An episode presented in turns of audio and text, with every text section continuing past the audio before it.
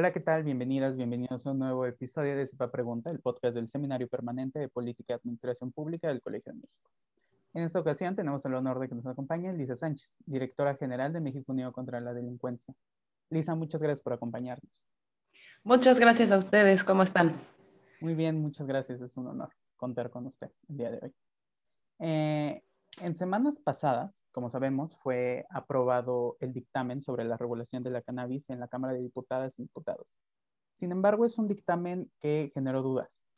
Por lo tanto, es importante preguntar en qué consiste el dictamen aprobado sobre la regulación de la cannabis en México y fundamentalmente, ¿cumple con lo ordenado por la Suprema Corte de Justicia de la Nación y las demandas de la sociedad civil? Efectivamente, en, en semanas anteriores lo que tuvimos fue una segunda votación por parte de la Cámara de Diputadas y Diputados después de que un dictamen salió aprobado también en el Senado de la República. Ese dictamen sufrió modificaciones en la Cámara receptora, digamos, en, diputadas y diputados, y eh, para contestar muy claramente, no cumple a cabalidad con el mandato de la Suprema Corte de Justicia. Dos cosas bien rápido. Hay que recordarle a quienes nos esté escuchando que eh, esta regulación de la cannabis que se está discutiendo en el legislativo en realidad vino ordenada por la Suprema Corte de Justicia después de que se lograron eh, cinco juicios en favor de el, autoconsumo, digamos, eh, para uso personal adulto de cannabis en la primera sala y parte de la jurisprudencia que emitió la Corte decía de manera muy específica es importante cambiar cinco artículos de la Ley General de Salud para eliminar toda la prohibición administrativa de la marihuana que impide a las personas usuarias solventar ese consumo sin recurrir a un mercado negro. Rápidamente, ¿en qué consiste? El dictamen lo que propone es regular todo el mercado de cannabis, desde la siembra hasta la venta final de productos derivados de cannabis para uso personal adulto o el mal llamado uso lúdico, entre comillas, y para eh, fines de investigación científica. Por el lado de la producción, lo que habilita son tres vías de abastecimiento legal para las personas usuarias. El autocultivo de hasta seis plantas por persona en el hogar, la conformación de cooperativas de, producción compartida de cannabis o los conocidos clubes canábicos, eh, también limitados en número de usuarios y número de plantas, y por el otro lado la venta al menudeo en establecimientos em, dedicados para ese fin. Para la venta al menudeo, lo que se crea es un sistema de licencias en donde las, eh, los actores privados, sean personas físicas o morales, lo que van a poder es solicitar eh, una o varias de esas licencias que van desde la siembra, el cultivo, la transformación, el transporte, la venta final, etcétera.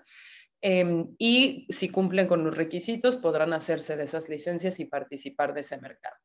Del lado de la demanda, es decir, del lado de las personas consumidoras, lo que hace este dictamen es generar un sistema de tolerancia al consumo y la posesión para el consumo, que queda establecida nuevamente en la Ley General de Salud y nos establece cinco escalones de posesión de distintas cantidades de cannabis para las cuales asigna sanciones o administrativas o penales. Si quieren, ahorita regresamos a qué significa específicamente eso, pero es básicamente las personas usuarias podrán portar entre 0 y 28 gramos de cannabis sin tener ningún tipo de sanción penal, es decir, sin pena de cárcel y sin multas. Más allá arriba de eso, hay que, hay que analizarlo, habrá o multas o cárcel, lo mismo que para el delito que no se eliminó en el Código Penal de cultivo. Pero si quieres, ahorita entramos un poquito más a detalle.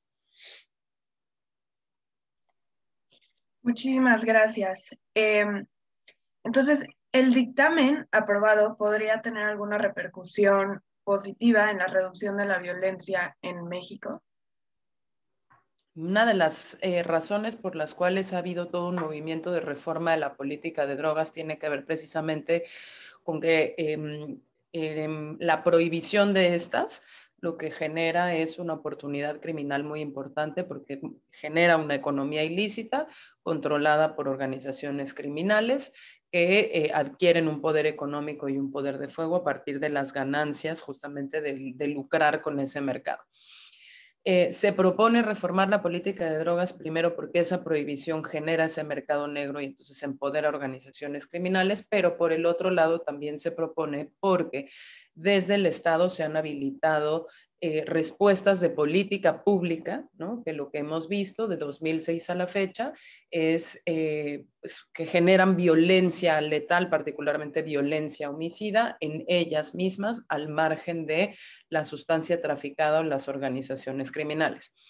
Este dictamen en particular tendría la doble, oportunidad de contribuir a la reducción de esa violencia. Por un lado, por la reducción del tamaño de la economía ilícita de tráfico de drogas, porque la cannabis es la sustancia más traficada a nivel nacional y a nivel internacional, y por el otro lado, por una potencial repriorización de la acción policial y del sistema de justicia penal, porque se abandonaría, digamos, como esta cosa nociva que tenemos de la política de drogas, de estar persiguiendo personas usuarias y de estar encarcelando personas usuarias, sobre, sobre todo poseedoras de pequeñas cantidades de drogas. Si liberáramos esa, ese tiempo y esos recursos que se dedican en perseguir a esas posesiones pequeñas de drogas o a esa venta ilícita de cannabis, podríamos estar persiguiendo otros delitos dolosos y generar de alguna manera incentivos positivos para la reducción de la violencia. Ahora, es muy importante decir que con este dictamen o con la legalización de la marihuana no desaparece la actividad crimen organizado, o sea, no desaparece ese problema, ni tampoco necesariamente desaparecen muchos otros elementos que hoy posibilitan la violencia en México, como puede ser la oportunidad para cometerla por eh, la corrupción, la impunidad, la mediación de actores estatales que participan en la gestión de distintas eh, violencias o por el hecho de que las, organizaciones criminales se dedican no solo al tráfico ilícito de cannabis, sino de otras sustancias y también a otras actividades criminales en donde el uso de violencia termina siendo una manera de... Em, eh, gestión, digamos, de, la presencia tanto territorial como de la importancia relativa de cada organización dentro de esas economías ilícitas. Entonces, hay probabilidades, sí, dependerá mucho de cuál es el contenido que se apruebe y, segundo, también dependerá mucho de que esto logre articularse ¿no? con otras acciones que reduzcan la oportunidad criminal o el incentivo al uso de violencia al interior de las economías ilícitas. Siguiendo eh, ese mismo sentido que nos ha señalado de la violencia y la, posibilidad que tendría un dictamen como este de reducirla, ¿qué sucede con las personas que hoy ya se dedican a cultivar cannabis, ¿no? los pequeños productores o grandes productores en algunas regiones del país? ¿Este dictamen los contempla?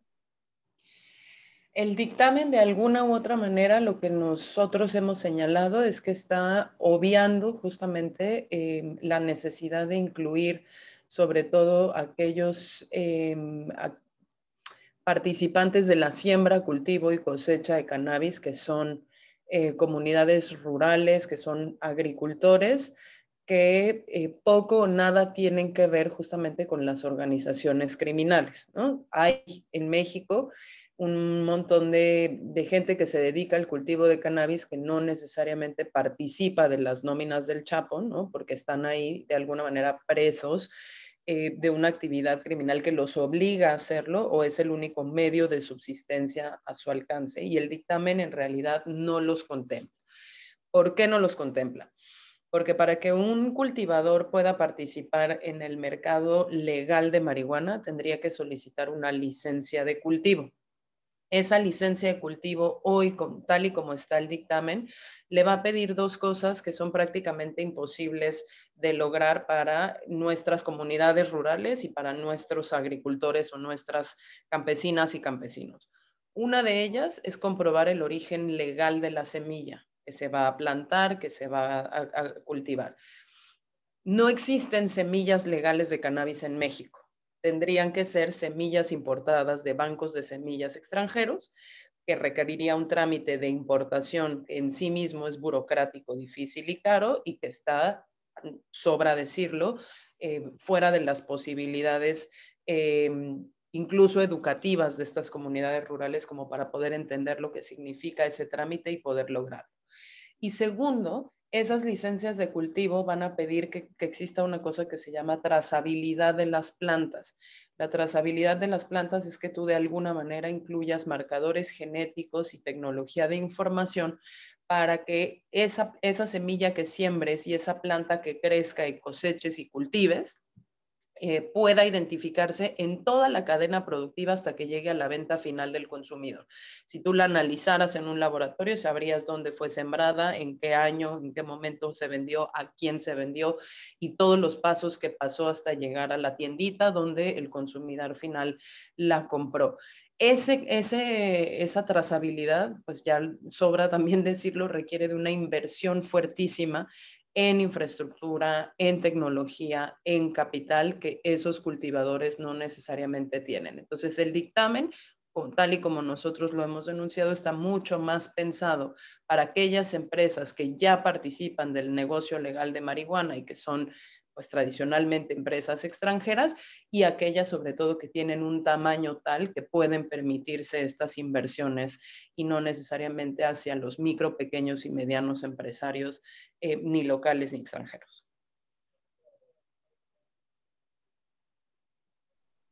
Sí, eh, justo además de esto que nos comenta ahora sobre los pequeños productores, ¿qué otros pendientes en materia de regulación de la cannabis y de las drogas en México nos quedan? Uy, pues varios. A ver, este, este dictamen tiene em, varias cosas que nosotros consideramos que deberían ser arregladas ahora o incluso después de su aprobación a través de eh, la introducción de otras iniciativas legislativas que lo puedan reformar en su momento. Uno tiene que ver justo con el apoyo a pequeños, medianos productores nacionales y con el apoyo a comunidades indígenas más afectadas por la prohibición y comunidades rurales. ¿Cómo? Pues a través, por ejemplo, de reintroducir la obligación del Estado mexicano de procurar asistencia técnica y legal a esas comunidades para que puedan participar del sistema de licencias. Otra eh, que se había también logrado introducir en el Senado y se sacó en Cámara de Diputados, que tenía que ver con la generación o el establecimiento de cuotas de licencias para eh, actores nacionales, pero sobre todo para comunidades eh, en situación de vulnerabilidad o de empobrecimiento o de afectación directa por el tema de prohibición que pudieran participar entonces de ese mercado legal y de alguna manera mejorar tanto sus medios de subsistencia eh, como el, nivel de desarrollo o actividad productiva que se genera en sus comunidades. Eh, otra es el tema de quién va a regular este mercado. Originalmente se proponía que se creara un instituto de regulación y control de cannabis, como existe en otros lugares, como por ejemplo Uruguay, y por motivos de la supuesta autoridad, austeridad republicana, perdón, eh, decidió, se decidió no hacer este instituto y más bien entregarle la regulación del mercado a CONADIC. Pero CONADIC, que es la Comisión Nacional contra las Adicciones, no tiene ni el em, mandato legal, es decir, ni las facultades ni las competencias legales para regular un mercado así, ni tampoco tiene necesariamente los recursos financieros, materiales y humanos para lograrlo, porque va a ser una cosa sumamente complicada. Digamos, lo más fácil de regular la marihuana es pasar la ley que la regula, lo más difícil es implementar esa ley. Entonces, un, órgano regulador que no sepa de competencia, que no pueda em, intervenir en temas, por ejemplo, de comercio exterior, que no tenga manera de coordinarse con sistema de aduanas, que no tenga manera de eh, definir, por ejemplo, cuáles tendrían que ser los impuestos ideales, si un impuesto al valor agregado únicamente al final del proceso o impuestos a lo largo de toda la cadena, en fin, capacidad de supervisión de los dispensarios que se pongan, de los clubes canábicos que se habiliten, del autocultivo que se registre, una serie de cosas que eh, honestamente nos preocupa que queden en manos de la comisión porque eso significaría condenar la ley a la inoperancia. Y finalmente en el tema de consumo, como yo les decía al principio, lo que quedó aprobado fue un tema de tolerancias de posesión de distintas cantidades, pero no así la eliminación de la prohibición de la marihuana dentro de la Ley General de Salud. ¿Esto qué significa? Que va a seguir siendo un estupefaciente controlado, que va a seguir siendo sujeto de eh, revisión, las personas eh, que lo posean, y que los delitos de posesión simple no se eliminaron, simple y sencillamente se modificaron en sus cantidades. Les pongo un ejemplo de por qué esto es problemático, porque hay mucha gente que dice, bueno, pero si quedaron cinco escalones y esos escalones son hasta 28 gramos, no pasa nada, de 28 gramos a 200 gramos, mi multa máxima son 10 mil pesos, de 200 gramos a 5.6 kilos, mi multa máxima es de 448 mil pesos, pero no voy a la cárcel de, 5.6 kilos a 14 kilos voy a la cárcel hasta tres años y de 14 kilos a cantidades superiores voy a la cárcel hasta siete años, pues no necesariamente ese esquema está mal porque quien posea 5 kilos, claramente, eh, sino más bien alguien que quiere traficar con la sustancia. El problema de partir desde ese punto de vista es que en los otros lugares en donde se ha regulado la marihuana, lo que se hace es decir, la marihuana es 100% legal, se saca del control de, los sistemas de fiscalización de estupefacientes donde quedan todas las demás sustancias y lo que se tipifican son las conductas que se salen del marco regulatorio.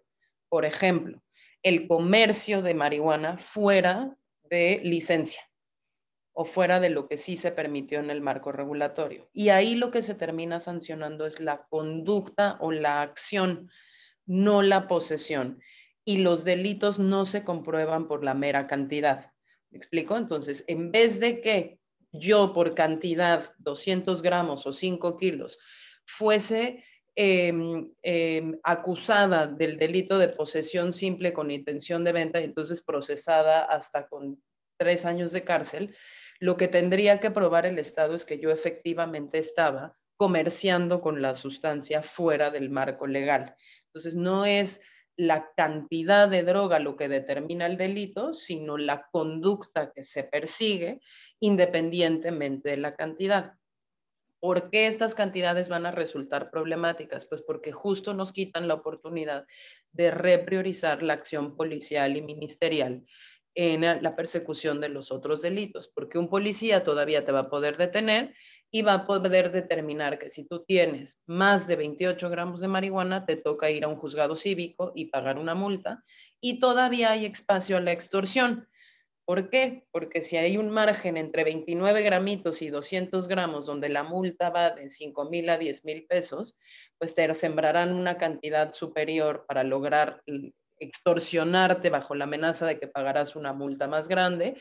Lo mismo que, por ejemplo, si pasas de los, si tienes 190 gramos porque fuiste como cuando vas al súper a comprar toda la mota del año, como cuando vas a Costco a comprar todo el papel de baño del año, y resulta que te detienen, y te detienen y te siembran tantita más para que te pases de los 200 gramos, ahí la pérdida tuya como usuario es que tu, mal, tu multa máxima ya no son 10 mil pesos, tu multa máxima son 448 mil pesos.